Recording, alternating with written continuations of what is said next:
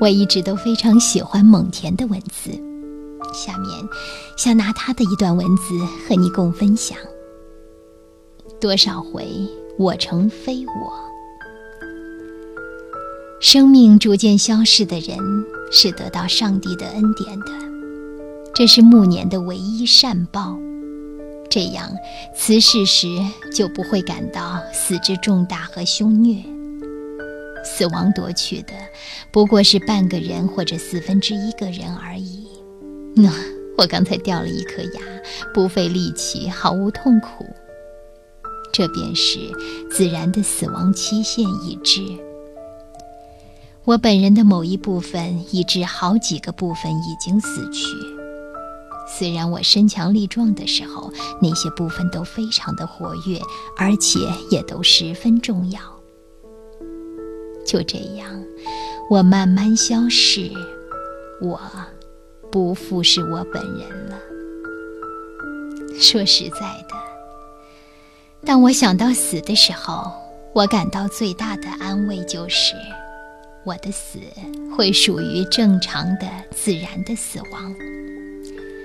今后在这方面，我对命运再不必祈求格外的恩惠。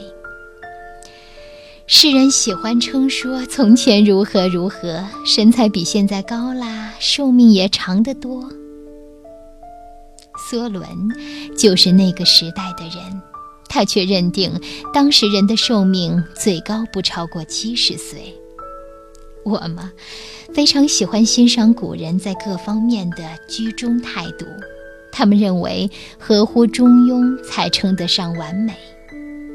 既然如此，我哪敢奢望长命百岁、超乎常人呢？一切违反自然进程的事物都可能带来不利，而举凡顺乎自然的事情，总会给人带来愉悦。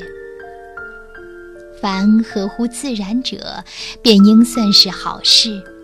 柏拉图因此说道：“由于受伤或疾病致死，才算得上是暴毙。”因年事高而带来的死亡最轻松不过，也许还是令人愉快的。你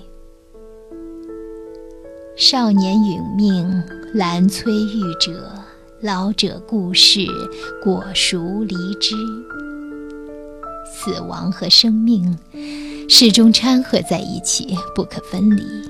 死亡未至，我们已暂趋衰老，而我们。还在蓬勃生长的阶段，衰老就已开始。我存有一些本人的肖像，那是在我二十五岁、三十五岁的时候画的。我拿来和今天的肖像对比，多少回我不再是原来的我呀！我现在的容颜和当时的容颜相比，差别极大。那恐怕要比我将来死时的颜容的差别还要大呢。